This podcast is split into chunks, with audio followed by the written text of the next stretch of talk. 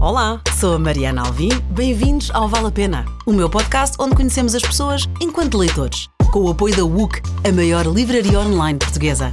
Fiquem por aí, vale a pena. Hoje tenho comigo a Dalila Carmo e Souza Amorim. Exato, o meu nome todo, uau! Mais conhecida, lá está, por Dalila Carmo, nasceu em Vila Nova de Gaia. Aos 15 anos disse que queria ser atriz e trabalhou e estudou para isso, tanto no Porto como em Nova York. E é formada e trabalha e já fez novelas e cinema e teatro. Já ganhou o Globo de Ouro e o Prémio Sofia para melhor atriz, isto em anos distintos. Uhum. Viajante apaixonada, sobretudo sozinha, adora fugir das multidões e viver as suas aventuras. Adora usar chapéu, Adoro usar chapéu. Adora ler, por isso é que cá está. Adora a natureza, o silêncio, a avó, que já cá não está, é o seu anjo da guarda, mas cuida das plantas da tua sala. Isto é lindíssimo. Espera, onde é que foste buscar isso? Onde é que tu foste buscar isso? Temos uma grande amiga em comum. Ah, bom, ok, porque isso é, é, Sabes que eu, como não sou nada esotérica e também não sou religiosa, há, há coisas.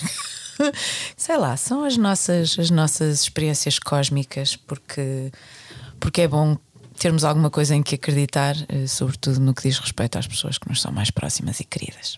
Para mim, eu chamo isso a minha fé, que é prefiro acreditar que são os meus anjos da guarda, como eu lhes chamo sempre, que estão e que me ouvem e que estão lá. Sim.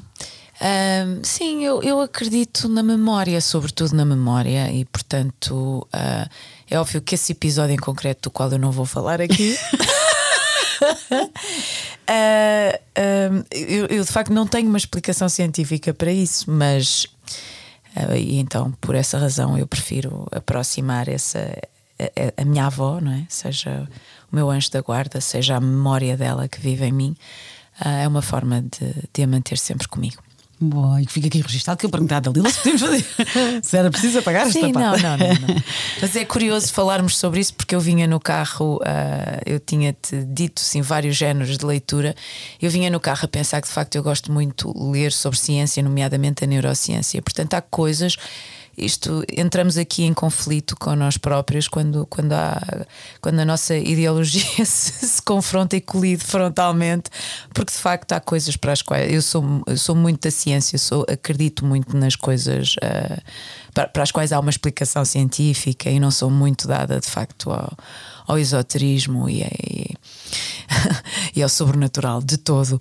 E portanto vivemos nesse, nesse conflito permanente entre aquilo que nós somos de facto e aquilo que nós se calhar até gostávamos de ser. E a fé é uma coisa, é, é uma dessas, dessas coisas que eu de facto não tenho e que, e que admiro muito quem tenha, porque não consigo compreender.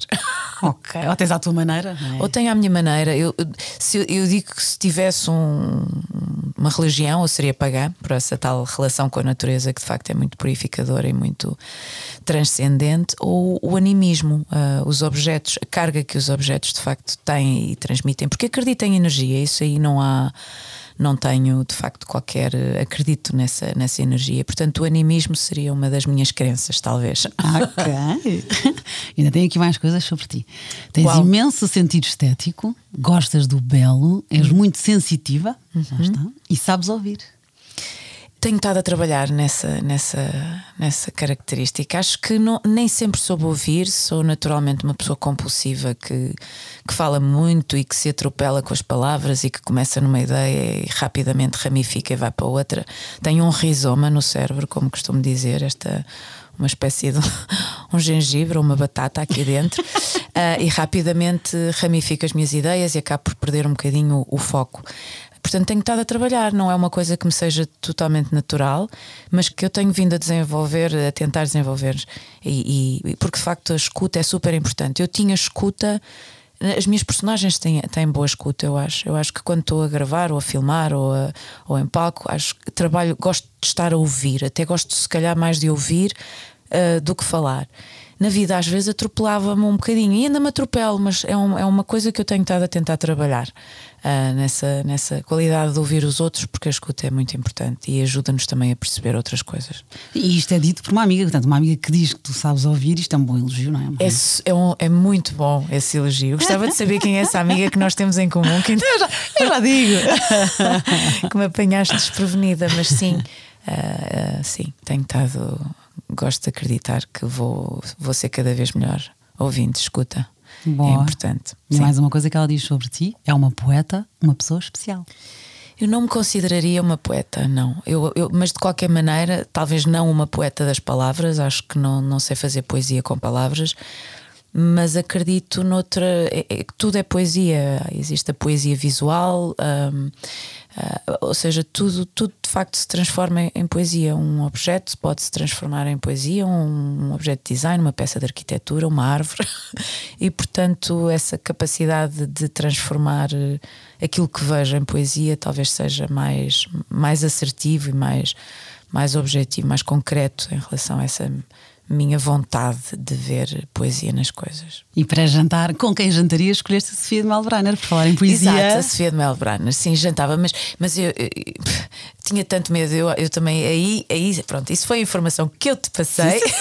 Já mudámos de fonte. Já mudámos a fonte, e, mas aí ficaria calada ao jantar, porque se- sentir-me-ia muito policiada pela Sofia. A Sofia impunha respeito, não sendo ah, uma mulher alta, era uma mulher alta em pensamentos e na, na sua escrita, que eu, eu considero assim superlativa a todos os níveis, portanto ficaria com muito medo de abrir a boca e de ser censurada pela minha incapacidade de pensar ou sentir como ela. Tenho a certeza que ela te poria à vontade e acabavas a jantar eh, descontraídíssima à conversa.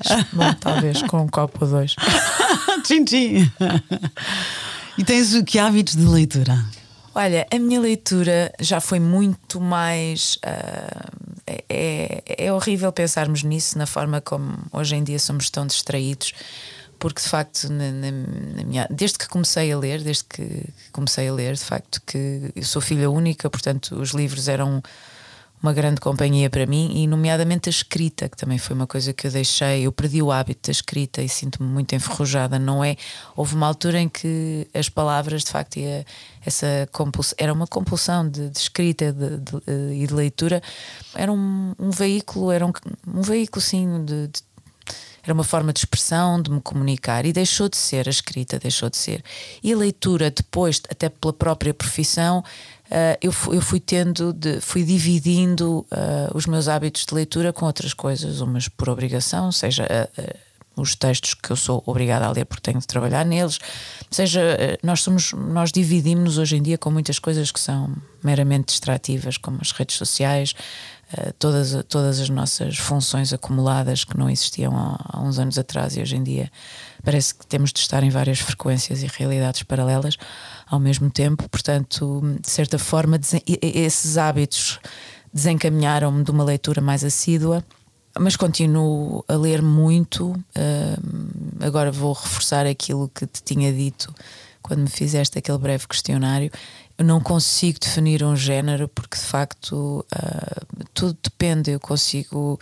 Aliás, eu gosto de géneros que se cruzam, não é? Tu podes ter um livro, olha, nomeadamente aquele que eu estou a ler agora, que é uma combinação entre ensaio, ficção, autobiografia, uh, ou seja, há livros. Eu gosto dessa. dessa quando existe uma uma inter-relação quando, quando as, as coisas não, se, não, se, não têm de se definir obrigatoriamente, não temos de as catalogar uh, obrigatoriamente quando elas têm essa amplitude. E portanto é isso, tento acho que tento encontrar o livro que esteja ou mais na, na, que esteja relacionado com um determinado momento da minha vida, uma determinada preocupação. Acho que tenho muitos OCDs, muitos, muitas obsessões e às vezes e, e, acaba por essa, esse livro acaba por, por ser complementar à minha necessidade do momento ou até por oposição, não é? Quando, quando de, de repente tenho de trabalhar não sei quantos textos por dia, aí eu tento compensar com uma coisa que me seja mais, mais leve ou que me, ou que me tente tirar essa, essa carga e essa pressão de cima. Nunca livros de autoajuda. Eu tenho, eu tenho um profundo preconceito e desrespeito por livros de autoajuda, aliás, como por todas estas novas profissões que surgiram agora e que depois de workshops de três meses, as pessoas já, já têm tantas verdades irrefutáveis sobre, sobre a vida do outro e sobre a vida em geral. E, e a verdadeira autoajuda, enfim, claro que é subjetivo, estamos a dar a nossa opinião, é o que tu próprio disseste agora, que é quando tu precisas de completar aquela obsessão ou de preencher algo ou de o que eu estou a viver naquele momento ou o que me está a apetecer naquele momento, isso já é uma autoajuda. Está na literatura normal. Sim, olha, uma, agora, um, por exemplo, um livro que eu, que eu considero. Deixa-me só interromper só para. Diz, não, diz, não te esqueças disso? Não. Só para te perguntar, há pouco referiste o livro que, está, que estás a ler neste momento, que é uma Sim. mistura de vários estilos. Vale Sim. a pena referir? Vale. É um é? livro da Rosa Monteiro que se chama O Perigo de Estar no Meu Perfeito Juízo. Ah, ok, já foi falado aqui.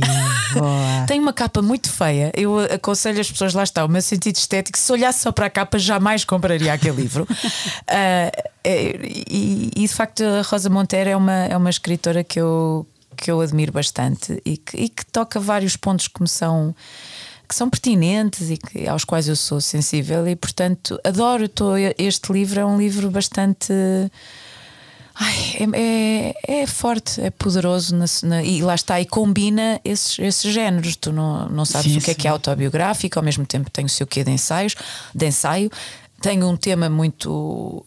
O, o, tal que me é muito próximo e querido, que é o ter, a neurociência, a questão da, da, da, mente e das nossas capacidades intelectuais e, do, e, do, e, toda. Eu adoro livros de neurologia, leio muito António, António Damasio, Oliver Sacks. Portanto, a Rosa vai um bocadinho ao encontro destas coisas que, que nos fazem mergulhar um bocadinho cá dentro e, e, e, acima de tudo, testar as nossas capacidades mentais, as nossas capacidades cognitivas, a nossa memória, uh, percebermos qual é de facto o nosso espectro. Olha, e recomendo-te da Rosa Monteiro, recomendo-te A Louca da Casa. Já li, claro. ok. Adoro Gostaste, A Louca claro. da Casa, gosto muito. Mas então pronto, voltando onde estavas, que eu interrompi-te, ias-me falar num livro a propósito de. Sim, de, do Ano do Pensamento Mágico, da Joan Didion, que fui a uma, a uma livraria e o, e o livro de Joan Didion estava precisamente na secção de livros de autoajuda e eu achei aquilo ah. muito insultuoso. E eu pensei como é que ela tem uma obra literária e, uma, e teve um percurso tão, tão rico, não é? Que ela, quer dizer, uh, para mim, das maiores autoras americanas, para mim ela e a Susan Sontag, das maiores autoras americanas, como é que a Joan, a Joan Didion pode estar na secção de livros de autoajuda? Por amor de Deus. Vai, vai ao encontro do que eu disse, já viste, Sim. nesta literatura autobiográfica e, e, não só, não é? Sim, exatamente. Serve de autoajuda, neste caso estamos a falar de um livro de luto. Um livro sobre o luto, sobre ou seja, luto. uma coisa que é biográfica e pessoal, mas escrita de uma maneira tão, tão sofisticada, tão, lá está, tão poética, tão. Eu acho que a escrita dela é, um, é uma coisa. Nós, nós acabamos, de facto, por ter esse. através da sublimação, das, das catarses que vamos fazendo sucessivamente, seja através da literatura, seja através de um espetáculo de, de, de teatro, seja a, a, um filme, música, etc. Isso acaba, isso ajuda-nos, portanto, é sempre ajuda, sem, sem não é preciso porem-nos uh, um, um, um, aqui um tutorial sobre como, uh, como ser feliz, como acedermos às nossas capacidades. Eu acho que isso vai lá por. Há, há um treino para a leitura, como ir ao ginásio. E, portanto, há alturas que sim, que podemos ficar mais desligados. Como ficamos mais desligados de nós próprios, uh, perdemos essa, essa autoconexão. Mas é um exemplo em como é um território muito pantanoso, a forma como os géneros se definem, não é? E, e, como, e como os leitores as interpretam. Não sei quem é que foi a pessoa responsável por fazer a catalogação aqui nesta, nesta livraria, Quedas, mas, mas achei muito assustador. Uh, e voltei lá, inclusivamente, para comprar, oferecer o livro e, e continuava lá, porque eu, eu fiz uma. Eu, eu resmunguei, eu disse: isto não pode estar aqui. E que é, que é preciso. Não, nem sequer sabiam, não, não okay. responderam que, que não, não, não. Ou melhor, quem, quem está a trabalhar nas livrarias não é responsável pela pela catalogação, não é? Mas disseram que, que não, não tinham percebido, não sabiam como é que aquilo tinha ido ali parar, que não eram responsáveis por isso, mas a verdade é que aquilo continua. Provavelmente, se formos lá agora, continuará na secção dos livros de autoajuda e, portanto, acho que tudo pode caber. Hoje, eh, a Sofia de Melbrenner pode estar no, também na secção dos livros de autoajuda, as biografias. Até, até, só um, até um romance mais superficial, só para o facto de te distrair e de te fazer viajar e sair daqui, isso já é autoajuda, não é? Sim, já te os- ajudou a, a desligar. Os livros de, de- de- Os guias de viagem, olha, eu adoro viajar e faço sempre uma, uma pesquisa profunda e leio, tenho guias. Então, isso, então, os livros de viagem também podem estar na secção de autoajuda. Aquilo ajuda-me imenso.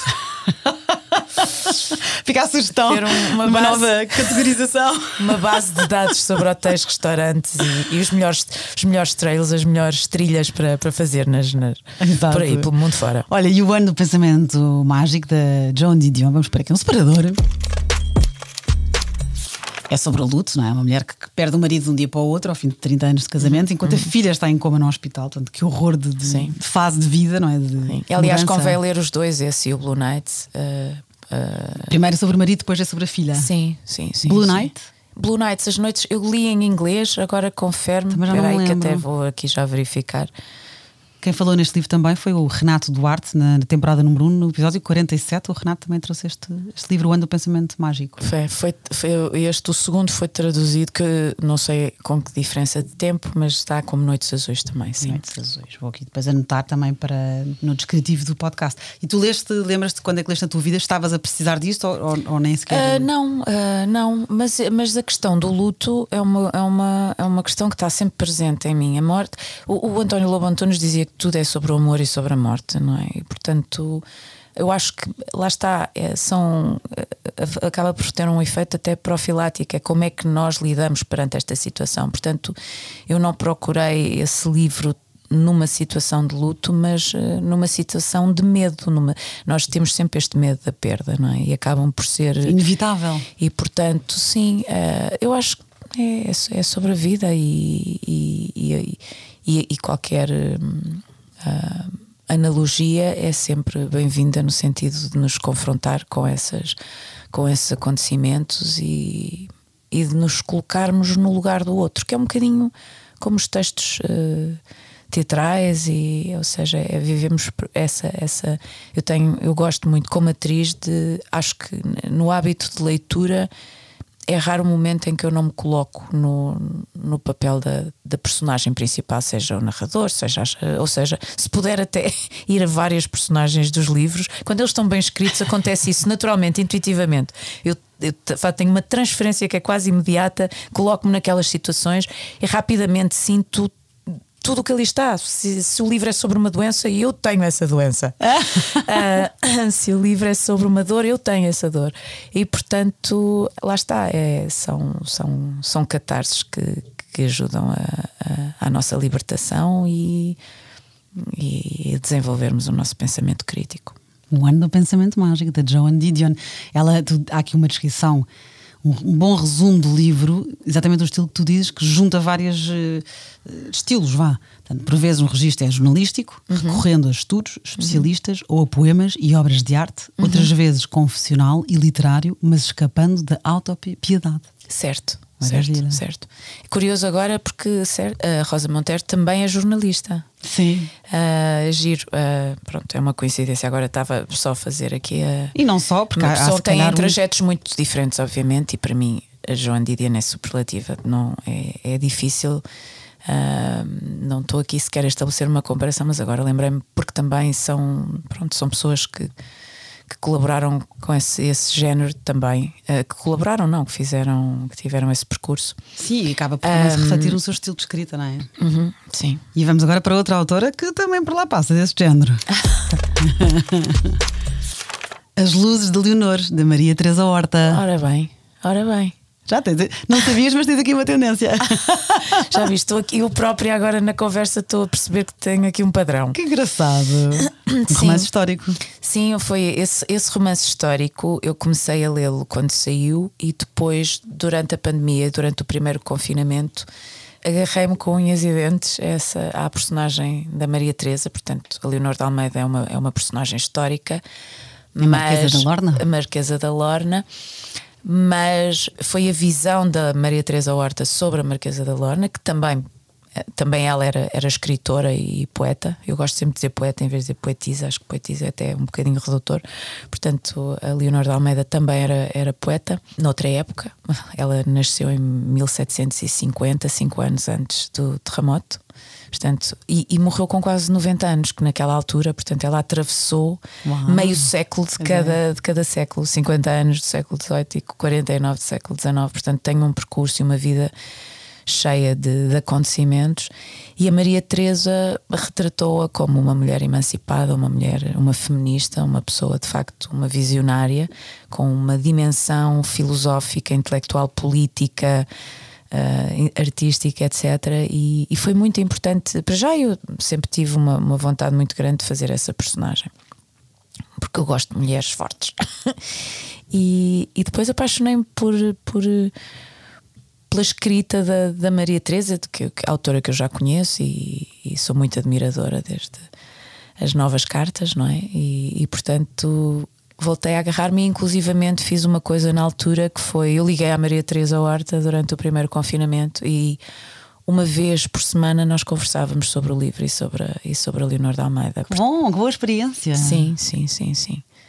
Uh, sim, porque eu, eu, gosto de entrar na cabeça da outra pessoa e eu precisava de entrar na cabeça da, da Maria Teresa. Que giro, que bom poderes fazer. Sim. Poderes fazê-lo. Sim, sim, sim. Eu, eu liguei-lhe assim do nada e disse: Olha, eu gostava de ficar com o seu livro. Claro que isto, entretanto, já passou por muitas coisas que não vale a pena aqui mencionar, mas, um, mas sim, fiquei.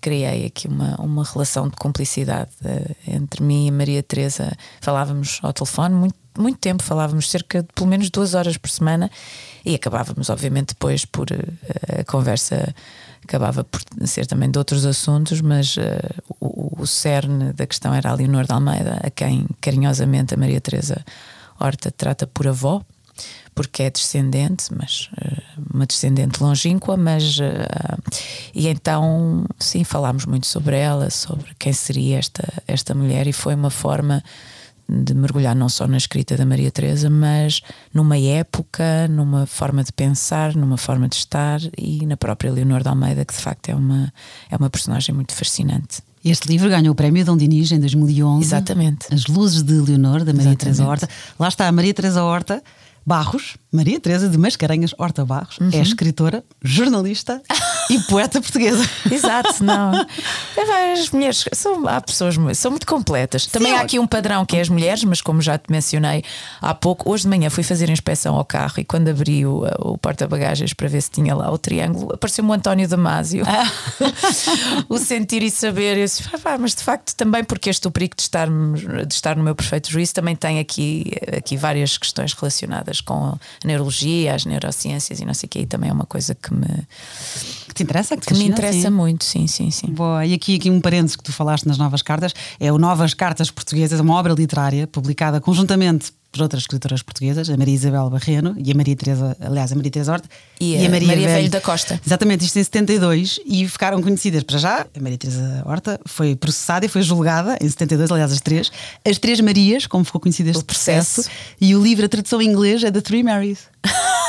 Quase parece uma coisa lá está religiosa. Sim. que era a ideia, na verdade, era, era uma. Sim, sim, isto era, forma foi, foi nos anos 70 este, este, livro, exatamente, uma sátira, revelou ao mundo a existência de situações discriminatórias agudas em Portugal, relacionadas com a repressão ditatorial, o poder do patriarcado católico e a condição da mulher, tanto casamento, maternidade, sexualidade feminina, uhum. e denunciou também as injustiças da guerra colonial e as realidades dos portugueses enquanto colonistas em África, imigrantes, refugiados. Portanto, foi os retornados em Portugal. Isto foi mesmo um livro polémico, lá está. Sim, elas foram lá está processadas, uh, estiveram em tribunal e se não tivesse acontecido o 25 de Abril, provavelmente teriam mesmo sido ficado, mais tempo. Ficavam, ficavam mais tempo, sim. Exato. Vamos agora para um, para um homem. Vamos para um homem. Vamos para um homem que é o ídolo de muitas adolescentes. Portanto, quero perguntar-te em primeiro lugar, quando leste tu? Dalila Carmo, On the Road, pela estrada fora de Jack Kerouac. Pronto, lá está, viagens, autoajuda. a mesma categoria. O Kerouac te, eu descobri-o no início da década. Não, não foi no início, foi 96, 97. Foi quando eu, quando eu fui viver para Nova York. E, e, e, e tinha 21 anos, 22 estava naquela. acreditava imenso na geração beat. Que ele, que ele foi o criador. sim, exatamente. E, e então, e sim, e, e fiquei, fiquei muito era, era aquela. Era a rebeldia, o conceito de rebeldia de viver na estrada, de sermos nómadas, que eu às vezes ainda sonho um bocadinho com isso. É quase uma, uma fantasia secreta de pá, vamos desaparecer, vamos viver eh, de um lado para o outro e não ter casa e sermos. Quer dizer, é muito mais profundo do que isto, na verdade. Parece que estou a a falar com, com ligeireza, mas a verdade é que também isso associa-se a uma época de drogas, de, de uh, eu não eu não fui não tive essa coisa tão presente como eles, ou seja, não, eu não Tens os pés tinha, mais na terra. tinha os pés mais na terra, mas também não preciso de muito, digo já. Minha, o meu cérebro processa aqui umas, umas substâncias que eu não consigo justificar. E que lá está, e, e tenho que recorrer aos livros de neurologia e de neurociência para perceber. Mas, mas, mas tinha a ver com essa descoberta. Eu acho que acho que existem etapas nas nossas vidas que de facto nós, a nossa juventude é? temos determinados ideais, não é? E depois, eh, de certa forma, somos postos no, no, no caminho de determinados autores, de determinados músicos, um, e então eh, são fases que eu consideraria fases transitórias. Uh, não fiquei lá, por um lado, ainda bem, não é? mas, mas que são importantes no nosso, no nosso percurso, na nossa formação, na identificação das nossas, da nossa essência, daquilo que nós queremos de facto encontrar e tal, mas obviamente aí há uma, há uma filosofia de vida que também vem de uma certa desconstrução e de uma certa revolução que eu neste momento, com a qual eu neste momento não me identifico, mas onde está sempre presente esse conceito de mudança, de viagem, de, de movimento. Pois, ela fala mesmo no. Há aqui uma citação do, do jornal The Guardian, uhum. que é um ótimo crítico, não é? Para as adolescentes, ele foi o poeta louco, o primeiro amor que nunca esqueceram, com a sua conversa sobre boleias em comboios de cargas e carros estrada fora. Criou um herói de estilo moderno, neste livro, e inventou a geração beat, lá está, originou um estilo de viver e um estilo de escrever. Sim. Ele inspirou. Ele, William Burroughs e o Ginsberg. Sim, ele inspirou, eh, era uma celebridade underground que cedo fez sucesso, aliás, cedo morreu também, não é? Morreu aos 47 de, de, de excesso de álcool. Pois, Vá. pois, pois e influenciou Bob Dylan, The Beatles, The uhum. Doors uhum. e a Patti Smith. Pronto, a Patti Smith era uma grande, era um grande ícone para mim. Eu ia sempre em Nova York aos concertos da Patti Smith. Eu vivia um quarteirão, literalmente a 100 metros, nem isso, da, da da Knitting Factory, exatamente, da Knitting Factory. E, e então tinha, eu tenho insónias, não, é? não durmo, como deve-se perceber às vezes pelo meu, pelo meu raciocínio descontínuo. E então tá ótimo. eu ia, eu ia muitas vezes assim à meia-noite, não sei o que, encontrava eh, pessoas ali, o, o Lou Reed, o John Zorn, o John Cale. Eu via concertos deles às duas da manhã. Eu saía de casa, ai, não consigo dormir. E até à Knitting Factory, que eu ficava, eu vivia. Knitting na... de, de, de, de tricô? Eu acho que sim, okay. era, era, era escrito exatamente Knitting Factory. Não era The Factory do Andy Warhol, essa já não existia, era Knitting Factory. Que era na Leonard Street entre a Church e a Broadway. Eu vivia na Franklin Street entre a Church e a Broadway. Pronto. Para quem é normal, saía, tens ótima memória. Não é? Pois é, isto é a memória do longo prazo. Eu estou sempre a trabalhá-la, também estou sempre a tentar esticar aqui ao limite. Às vezes há coisas que, que nós não dizemos com, com a definição exata, mas esta eu, eu lembro-me bem. E sim, marcou-te e foi especial. Foi, marcou-me e foi especial e, e aliás a, a, acompanhei de facto esse, a, a Patti Smith esteve parada durante algum tempo, penso que terá sido talvez até depois de terem viuvado, portanto eu acompanhei o regresso quando ela voltou com o álbum que era o Gone Again. Eu acho que ela escreve muito bem também, como vários uh, músicos. Aliás, o, o Bob Dylan ganhou o Nobel, eh, mas o Leonard Cohen para mim ainda, ainda é outro, outro músico que eu poria mais nos píncaros. e portanto, lá está, é muito difícil dissociar a literatura de outras coisas. E a literatura e a música, o teatro, o cinema está, está intrinsecamente relacionado. sim, é transversal, não é? Uhum. É conhecido Jack Kerouac pela sua prosa de constante partilha fluida e espontânea. Os seus temas cobrem espiritualidade católica, budismo, jazz, drogas, pobreza e promiscuidade. Uhum. Uhum, Foi progenitor do movimento hippie, apesar de não concordar com os elementos radicais do mesmo. Sim, sim. Eu hoje, por exemplo, tenho quase uma aversão ao movimento hippie, é assim, não me identifico de todo. Mas acho que faz parte dessa, dessa juventude e dessa irreverência. São fases, São também, fases, é? sim. De evolução, de mudança. De... E nós temos de ter consciência de todas as nossas etapas para irmos, ah, de certa forma, montando este puzzle. Este puzzle que nós somos, esta. Este autoconhecimento que isso sim já faz sentido, não é? Sim, exatamente, exatamente. Jack Kerouac pela estrada fora.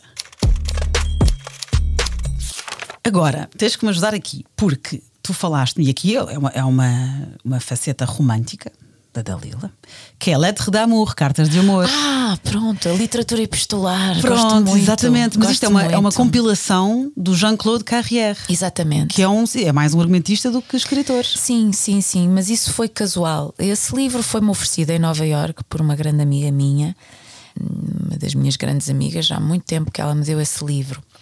E lá está, olha, um livro de autoajuda. eu li, eu comecei, eu já, eh, descobri imensa gente nesse, nesse livro. É, é uma compilação bastante grande que tem as cartas de- desde eh, a Heloísa e Abelardo, a Mariana Alcoforado, o Napoleão. O Napoleão escreve divinamente, que é assustador, não é? Porque eu, eu lembro-me de dizer à Olga: Ah, eu estou-me a apaixonar pelo Napoleão, como é que isto é possível? M- mais pessoas, a Julie de Lespinasse, que era uma, uma, uma francesa século XVIII, que era uma anfitriã dos salões literários de Paris, da Paris, da cidade de Paris, da altura onde esses, esses salões literários hum, aconteciam com muito. Aliás, a, a- própria Leonor de Almeida terá sido frequentadora desses salões literários. A Marquesa Quando- da a Lorna. Marquesa da Lorna, sim, que eu falo. Falei de Leonor de Almeida, a minha amiga. Não, amiga, a minha tínhamos uma amiga em comum, falávamos ao telefone. Leonor de Almeida, Marquesa da Lorna, personagem, não, não só personagem histórica, como também personagem das luzes de Leonor da Maria Teresa Horta, era eh, segundo a Maria Teresa, mas lá está, há coisas que nós não conseguimos ter certezas absolutas, mas seria frequentadora dos salões, porque ela viveu em, em Paris durante um período da sua vida, a caminho de Veneza, terá ficado lá durante alguns meses e teria sido uma das rainhas, entre aspas, desses salões literários. E a Julie Lespinasse também era uma anfitriã, uma pessoa que penso que terá, sim, que criou o seu próprio salão e que escreveu cartas que são absolutamente avassaladoras, tanto do ponto de vista da escrita como do ponto de vista da, da, daquilo que elas carregam afetivamente, etc. E, e, e esse livro foi, foi, foi inacreditável. Acho que foi a partir desse livro que, que eu pensei que bom que é, que é ler cartas, que, que esta relação com a literatura epistolar, porque é às vezes é unilateral, às vezes só lês Um, um lado. um dos lados, não é? O, ah, no caso de, pronto, eh, há- há- neste livro há, há pessoas que têm, tens, ah, por exemplo, a Julie de Lespinasse era, era apaixonada por uma pessoa que não lhe escrevia, portanto eu não tenho o interlocutor, mas tinha o d'Alembert e o, o, o d'Alembert era apaixonado pela Julie de Lespinasse, então tens as cartas do D'Alembert. Ah, Tens dois lados de- Tens do- dois lados, sim, mas depois há um lado que é o que não se resolve, não é? Que- E que não escreve, como o próprio no, no caso do Napoleão, por exemplo, tu não tens qualquer tipo de, de referência às respostas da Josefina. Mas hum, é muito interessante, sim, é óbvio que há aqui, nem sei se é tão relacionado com a- talvez a parte romântica. Eu, eu agora talvez menos, mas eu uh, tinha muito. Eu gostava de receber coisas e era uma espécie de termómetro para aquilo que eu estava a sentir em relação às pessoas. Portanto, é, é perigoso porque eu gosto que gosto agora eu gosto de receber cartas, mas deixei de receber. Acho que deixámos todos de receber cartas, Sim. não é? E agora mano, trocamos SMS e WhatsApps e é tudo muito rápido. Não imprimimos para guardar. Não imprimimos para guardar, as- os- o histórico das mensagens apaga e, e as coisas têm uma, uma, uma duração de- muito, muito curta, uma Sabes duração de vida. um- fiz uma coisa, e realmente também já não trocamos mails, vá, mas o meu, o meu marido, na altura namorado, portanto a nossa relação é longa, e trocávamos e-mails durante o namoro, cada um no seu escritório, não é? Os informáticos devem se ter divertido imenso. E fiz-lhe uma surpresa que agora já não teria paciência, porque depois também tu perdes essa capacidade. Imprimi em folhas de cores diferentes os meus e-mails e os e-mails deles e ordenei por ordem cronológica. E fizeste um livrinho. E fiz um, sim, um, aquelas micas, não é? Que enfias tipo Sim, um livro do- sim, dos, sim, dos prints dos nossos e-mails, com discussões e declarações de amor, tudo. Vês, tens a cronologia. Essa cronologia é super importante. Nós perdemos a nossa cronologia. e ajuda a recordar, porque há coisas que tu de repente relês e já nem te lembravas. É, é verdade. Cartas, sim senhor. Lettres d'amour não está traduzido, infelizmente, mas para quem? Tu lês em francês e Leio em em francês. inglês? É um exercício que gosto de fazer, não, não, sou, não sou nem bilingue, nem quer dizer, gosto, gosto de treinar a minha, a minha leitura em várias línguas, porque me obriga a pensar em várias línguas. E quais é que consegues? inglês, francês e espanhol. Que bom. Sim. E Rosa Monteiro? Estou a ler em português. Ok. Comprei cá. Tá Se bem calhar traduzido. a, a capa lá não é tão feia, não sei. Mas percebo o que Ah, dizes. mas, mas, mas estou a ler em português, sim. Pronto, este não tem tradução. Lettres d'amour é uma compilação e tradução do Jean-Claude Carrière. Agora uma pergunta. As Luzes de Leonor, da Maria Teresa Horta, O Ano do Pensamento Mágico, da Joan Didion, Pela Estrada Fora, Jack Kerouac, Lettre d'amour, compilação do Jean-Claude Carrière. Escolhe um. Não consigo. não consigo, porque lá está, são géneros diferentes. Se tu me perguntares se eu gosto mais de, de, de bife, de salmonete. Estás num restaurante, gostas de tudo, só podes escolher um prato. Estás num podcast que só se fala de um livro, qual é que me trarias? Ai, não, não consigo. não me peçam essa. Eu não consigo mesmo definir, porque eu gosto de tudo. É como ter uma. É como de escolher uma cor, um filme, uma música. Não consigo. Eu acho. Outra das coisas. Eu tenho pensado, sei lá. os livros com os quais nós temos. É sempre o último. Há claro que há livros que nos marcam para o resto da vida e que, inclusivamente, influenciam ah, tudo. Não- agora, é como escolher um dia. eh, Há sempre aquela ideia de o dia mais feliz da minha vida. É pá, eu sei lá qual foi o dia mais feliz da momentos, minha é? vida. É mais facilmente consigo associar um, um momento mais Sim. doloroso da minha vida. Agora, não te sei dizer. Talvez, pronto, como vou- vou- em termos de poeta, a Sofia de Melbrenner é sem dúvida a minha eleição. Eu, essa, essa Pronto. Sofia de. Tá feito, pronto, é, um, é muito. no- no- De facto, não, não encontro uma, uma pessoa que. E já fiz de Flor Bela Espanca, mas no cinema. Foi, pois foi. Mas, mas a Sofia tem um, E- um e- lugar que eu acho que é absolutamente. E, e, estiveste muito bem, até porque em vez de falares em livros concretos, saíste e foste para a autora e poeta e Sim, escritora e, sim, e sim, prefiro. pensadora. Sim. Sim. Boa, já Sim. feita. Então agora tenho uma surpresa para ti, tendo em conta a leitora que tu és, eu ofereço sempre um livro no fim. Ai, que bom!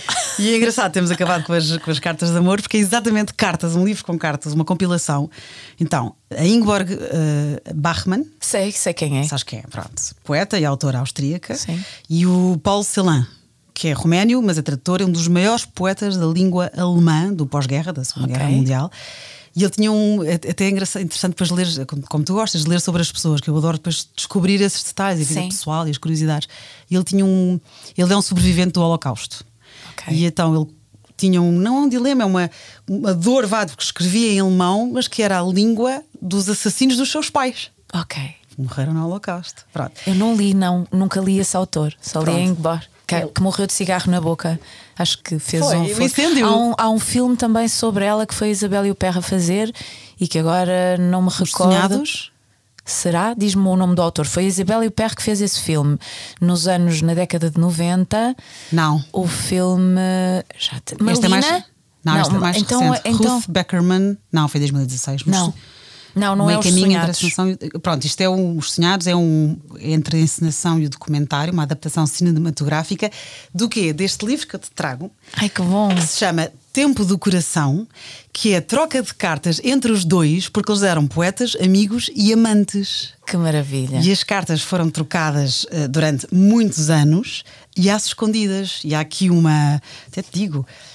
Eh, Viena, primavera de 1948, na cidade ocupada pelos aliados, cruzam-se os destinos de duas das estrelas mais brilhantes no firmamento da poesia de língua alemã, inaugurando um diálogo íntimo e literário que se estenderia por duas décadas. Foi a correspondência entre os dois autores, mantida em segredo Sim. durante 40 anos.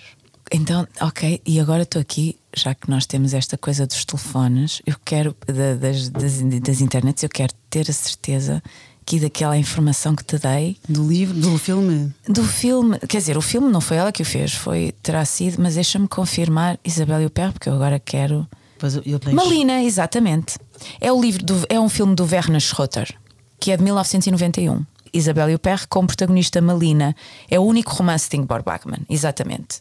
Pronto, é isso. Ah, não é é, não é um sobre a. Ingeborg Bachmann, mas é sobre um romance que ela, que ela escreveu, Malina. E eu Ok. lembro-me nesta altura o filme ter eh, marcado muito. Pronto, e este, este encontro entre os dois deu origem então em 2016 à premiada adaptação cinematográfica de Ruth Beckerman, Os Sonhados, a meio caminho entre a encenação e o documentário deste aqui um excerto para acabarmos.